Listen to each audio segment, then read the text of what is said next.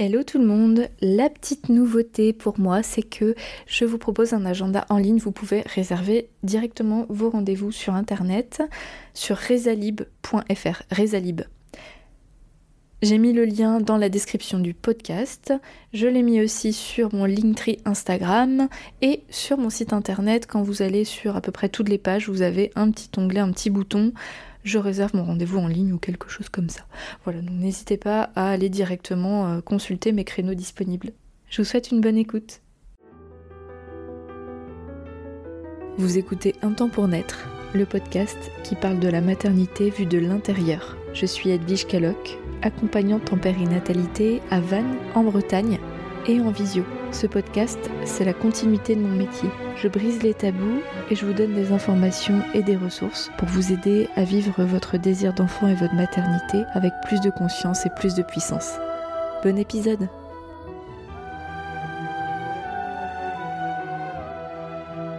Dans l'épisode d'aujourd'hui, je m'adresse aux futurs et aux jeunes parents. On parle beaucoup du concept du mois d'or et c'est une très bonne chose. Si vous ne connaissez pas, je vous invite vraiment grandement à vous documenter, à vous renseigner. Pour vous retracer les grandes lignes, en fait, le mois d'or, c'est le mois qui suit l'accouchement. Pourquoi ça s'appelle le mois d'or? C'est comme ça qu'il est appelé dans la tradition chinoise. Et donc, en fait, c'est un principe qui veut que la femme qui vient de mettre au monde un enfant a besoin de relais, elle a besoin d'être entourée, elle a besoin d'être soutenue, d'avoir un village autour d'elle et toute une organisation pour pouvoir vivre ce moment pleinement parce que le corps d'une femme qui vient de mettre au monde un bébé et qui vient de le porter accessoirement pendant plusieurs mois a besoin de repos en fait hein. et puis toute la psyché elle est en restructuration. C'est hyper important de comprendre ça c'est que une femme qui vient de mettre au monde un enfant il y a tout un processus qui est en train de se mettre en place et qui est en train de se clôturer. C'est un passage. Et ce passage là il n'est pas évident parce que les limites corporelles sont floues, elles sont vagues quand elles ne sont pas douloureuses, qui est aussi souvent le cas, que ce soit au niveau du périnée, au niveau de la poitrine quand on allait, etc. Euh, on a du mal à euh, reconnaître notre corps parce qu'il est comme vide euh, d'un enfant qui est à l'extérieur et puis ben, depuis un peu moins d'un an il a complètement évolué. Dans la psyché c'est aussi une grosse restructuration parce que il y a tout un phénomène hormonal qui modifie notre masse cérébrale et il y a des sphères qui évoluent, d'autres qui grandissent et ça demande énormément d'énergie. Alors ça grandit notamment pour pouvoir venir subvenir aux besoins d'un être humain qui est totalement dépendant, ce qui est le cas de, bah l'humain euh, comparé à d'autres mammifères. Donc on a besoin dans notre cerveau de mère euh, de s'adapter pour pouvoir répondre à ces besoins-là qui sont totalement primitifs et incessants. Donc c'est tout un travail de l'intérieur qui se voit pas, à l'œil nu en tout cas, mais qui est très, voilà, qui est très énergivore. Et puis on, accuse le coup, bon là c'est un peu péjoratif, mais on intègre hein, tout le processus de grossesse, tout ce que ça a engendré au niveau de nos organes, de notre flux sanguin respiratoire, de notre périnée. Et puis bah quand même on a mis au monde un enfant, que ce soit par césarienne ou par voie basse, ben c'est quand même euh, un gros passage quoi. Je dirais pas forcément une épreuve parce que euh, ben, c'est dans l'ordre des choses de mettre au monde nos enfants une fois qu'on les a portés, mais c'est quand même euh, un processus engageant, très engageant pour le corps et pour la tête. Et donc de ce fait, ajoutons à cela quand même qu'on a un être humain euh, dont on doit s'occuper à 24 quand même. Hein. donc il y a des moments où il dort, mais c'est pas tout le temps. Et on apprend à le connaître, c'est-à-dire qu'on a projeté plein de choses, soit depuis le début de la grossesse, soit bien avant, au moment où on a commencé à désirer cet enfant. Et là, tout se matérialise dans cet enfant-là. Que ce soit le premier, le cinquième, peu importe en fait. Et, d'ailleurs, quand il y a des aînés, ça demande aussi à pouvoir leur faire une place, la juste place, et puis l'entourage, et comment on les intègre, on les intègre pas, etc.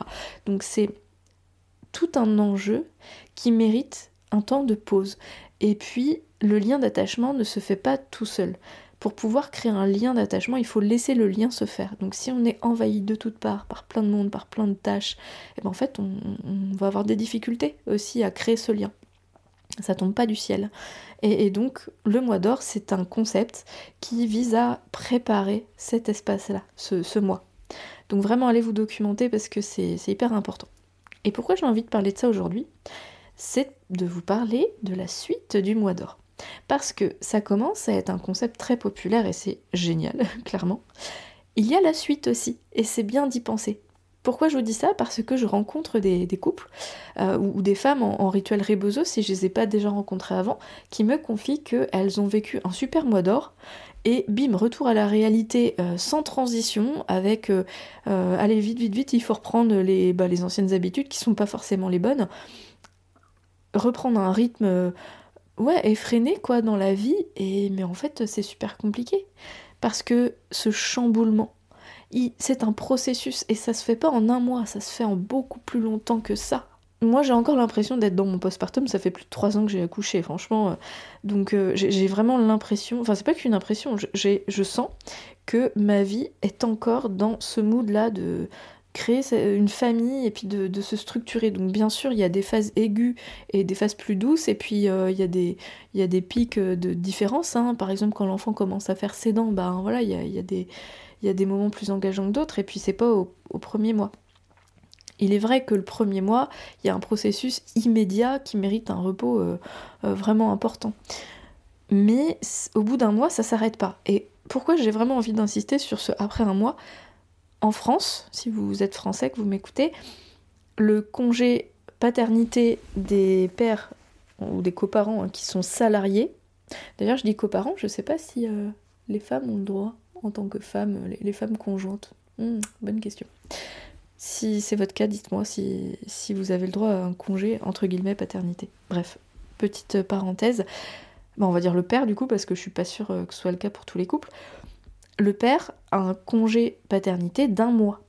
Donc souvent, il reprend le boulot au bout d'un mois. Donc je sais que vous êtes beaucoup à soit être euh, dans un autre statut et donc c'est un peu différent, ou vous êtes beaucoup à rajouter des congés au bout pour prolonger. Mais euh, c'est souvent un mois ou un mois découpé. Donc peu importe, j'ai envie de dire. Quand il y a la reprise du travail du coparent, bah là c'est super important de s'organiser. Et même si vous êtes là plus longtemps, bah en fait vous pouvez prolonger entre guillemets le mois d'or, hein, vous pouvez faire euh, un trimestre d'or, pourquoi pas. En tout cas, prendre ce qui est bon pour vous dans euh, cette démarche-là et qui passe par des choses concrètes. Donc je vais pas vous refaire tout le concret du mois d'or parce que euh, ça je pense que j'ai déjà partagé dans d'autres podcasts et puis si c'est pas le cas euh, je, referai, une thématique spécifique et puis euh, vous pouvez tout, à fait aller vous documenter. Il y a un livre, il y a un site, il y a des réseaux, etc. Mais là, moi j'ai vraiment envie de vous soutenir sur l'après. Le corps a encore besoin d'une forme de repos. Même si vous commencez à bouger un peu plus, c'est important de garder une forme de repos, que ce soit pour votre tête, votre régénération, euh, votre périnée, etc. Sur le plan de la logistique quotidienne, c'est pas vraiment différent du premier mois. Et c'est même encore plus engageant si le coparent reprend le travail. Pour le ménage, pour les courses, pour les repas, le linge, vous avez encore plus de boulot qu'avant, mais vous avez moins d'énergie qu'avant parce que vous êtes occupé à nourrir un enfant entre 6 et 8 heures par jour euh, et vous occupez accessoirement de vous. Et c'est très compliqué de s'occuper de soi. Je sais que prendre une douche euh, avant 18 heures euh, quand on est seul avec un, petit bébé, c'est compliqué. Donc si on a en plus toutes les tâches du quotidien, ça c'est vraiment un contre-coup très difficile. Ajoutons à cela le fait que chez beaucoup de bébés tout de même, donc si vous êtes futur parent, désolé de casser l'ambiance, mais ça peut arriver, c'est souvent le moment où bébé commence à avoir des coliques ou du reflux. Donc ça, ce sont des mots MAUX qui appartiennent aux nourrissons, qui sont très fréquents, qui sont douloureux pour eux, où le bébé il pleure, il, n'est pas bien. Donc bien sûr ça demande des consultations avec des, professionnels, mais le temps de trouver une solution, s'il y en a qui tiennent bien pour cet enfant, et des fois il faut expérimenter pendant plusieurs semaines, eh bien c'est fatigant. Et ça on peut pas trop le savoir à l'avance. Donc tout ce que je vous souhaite, c'est de ne pas vivre ces choses-là, mais force est de constater que c'est fréquent et que ça arrive souvent au bout d'un mois. Donc, après le mois d'or, il y a encore tout un tas de choses à implémenter, et c'est important de dire que, bah, en fait, vous méritez aussi de ralentir le rythme et de vous faire épauler sur toute cette période-là. Alors j'ai répertorié quelques petites idées. C'est d'abord de discuter, si vous êtes en couple, hein, si vous êtes maman solo, ce que je dis, mais ça vaut euh, fois 10 000, quoi, clairement si vous êtes en couple, c'est d'échanger sur comment on va installer une forme de routine, qui va faire quoi, surtout à la reprise du travail, du coparent. c'est important que le coparent soit vraiment au courant et il faut s'informer vraiment. J'insiste là-dessus sur le processus du postpartum. Qu'est-ce qui se passe dans le corps, dans la tête et dans le, dans le cœur, dans les hormones de sa femme? Parce qu'il y a beaucoup d'hommes qui ne réalisent pas parce que ça ne se voit pas à l'œil nu. Et on est dans une société matérialiste. Je ne crois que ce que je vois. Donc t'as l'air de bien aller, t'es debout, t'es au taquet, tu... Bon, et bah du coup, euh, le tas de linge, tu le feras comme d'habitude, ou euh, si vous avez d'autres habitudes quotidiennes. Mais en fait, on n'est pas comme d'habitude. On est encore dans un processus qui demande une intégration, et en plus, on doit s'occuper de cet enfant-là toute la journée. Et franchement, moralement, on l'aime, on crée du lien, mais ça peut être vraiment difficile. Vraiment difficile, donc on a besoin d'être épaulé. Donc, qu'est-ce comment on répartit les tâches quotidiennes, euh, quand est-ce qu'on peut se retrouver un peu, on peut essayer, euh, comment je peux moi me retrouver avec moi-même, c'est-à-dire quand est-ce que je me lave accessoirement, et puis dans le meilleur des cas, je peux discuter avec une copine, aller faire un petit peu de d'étirement ou, prendre une tisane toute seule, enfin un truc qui vous appartient, même si c'est que 5 minutes dans la journée, une petite bouffée d'oxygène, une méditation guidée, voilà, il y a plein de choses de possibles. Et vraiment de discuter entre vous, hein, de bien expliquer le pourquoi. Pourquoi c'est important d'en discuter? Parce que c'est une phase transitoire. Et cette transition, elle mérite de revoir le cadre quotidien. C'est pas pendant un mois, euh, c'est notre bulle euh, hors du temps, et boum, euh, tu reprends le travail, on reprend comme avant. Non, non, ça marche pas comme ça. Et ça veut pas dire que c'est aux coparents de prendre toute la charge du reste, parce que ça peut aussi être épuisant. Quand on a un coparent investi, ça peut être vraiment épuisant quand on reprend le travail toute la journée et qu'en plus on a toutes les tâches qu'on avait à faire plus euh, les autres tâches. Et ça, c'est assez typique des pères modernes hein, qui sont au diapason de la société plus féministe. Et féministe, ça veut dire quoi? Ça veut dire plus d'égalité dans le partage des tâches quotidiennes, dans la charge mentale, la charge ménagère, la charge vraiment globale. Et parce que euh, la femme n'est pas née avec une passion pour les balais et inversement. Enfin voilà, c'est une répartition plus équitable hein, de, de, la charge du foyer. Et donc ça peut être épuisant, effectivement, il faut le reconnaître. Donc comment on peut faire? Est-ce que on fait appel à des amis, de la famille? Est-ce qu'on on, prend une femme de ménage pendant une durée? Si on n'a pas les moyens, est-ce qu'on peut voir si on peut avoir des aides pour ça? Parce que c'est possible aussi.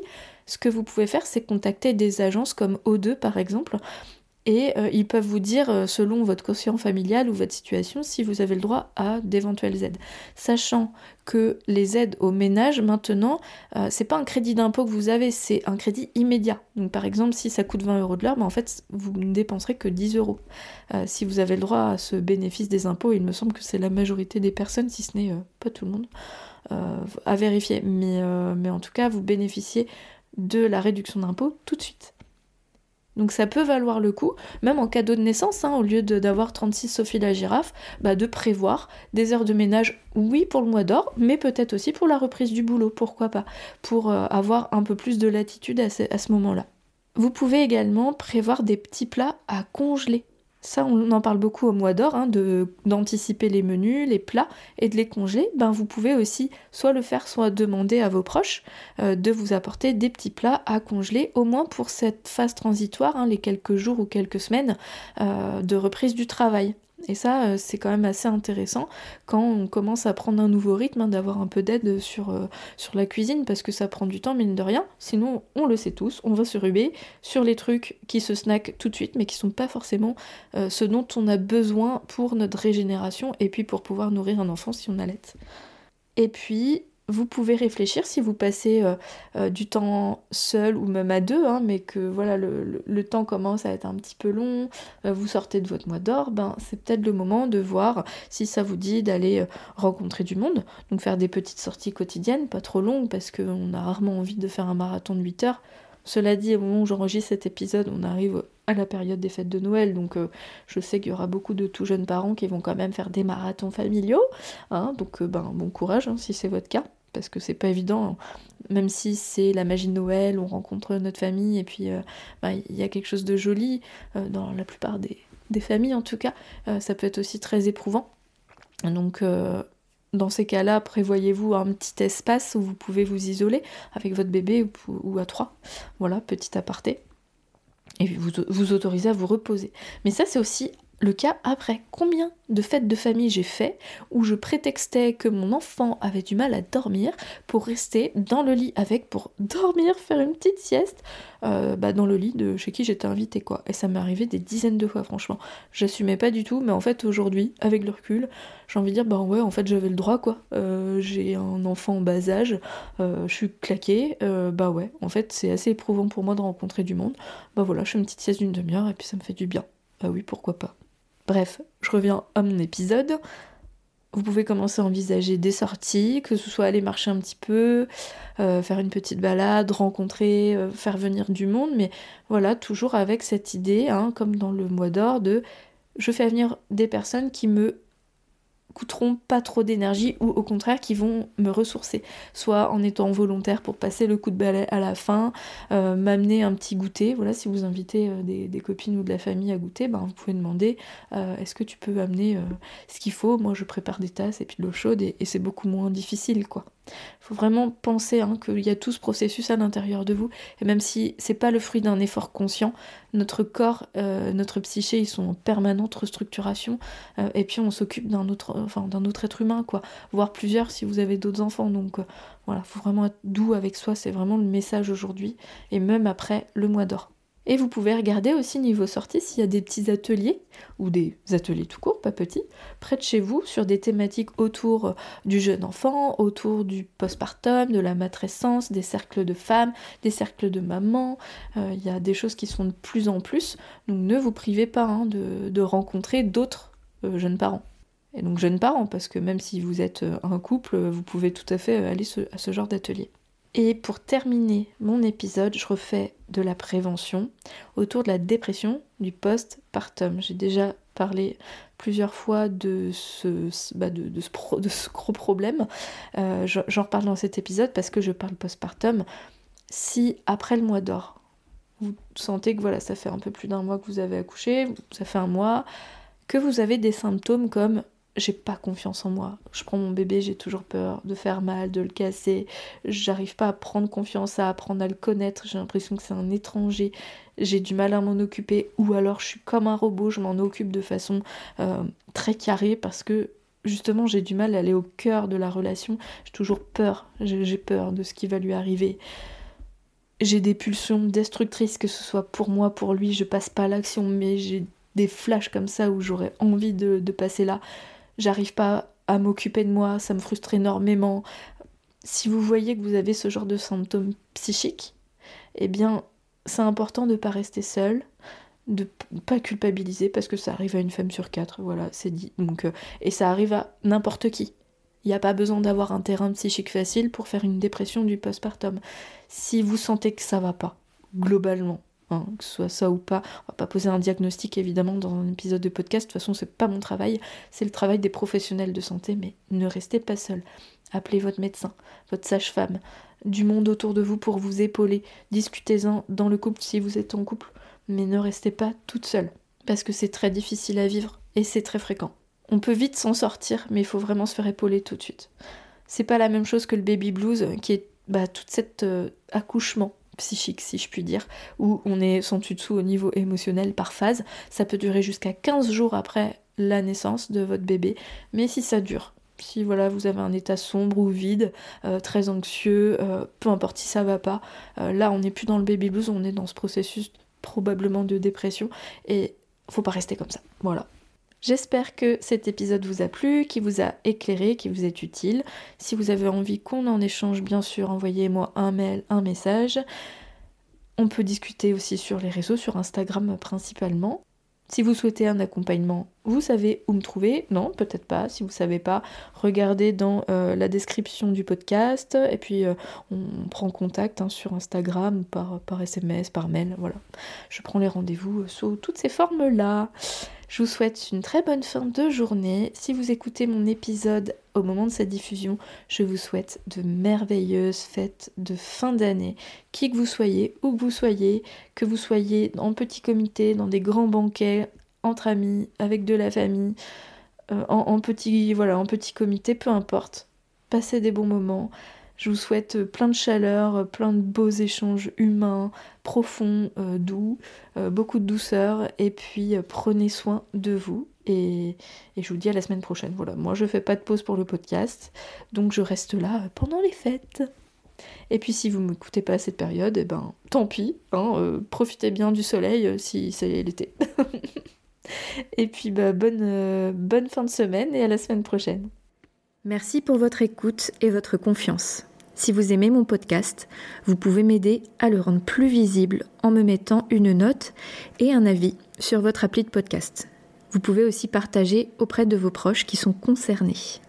Et si vous souhaitez vous aussi être accompagné sur votre chemin du désir d'enfant et de la maternité, mes séances se font au cabinet à Vannes ou à distance par visio. Envoyez-moi un message privé sur Insta ou un mail à edvige@untempournaître.fr. À bientôt.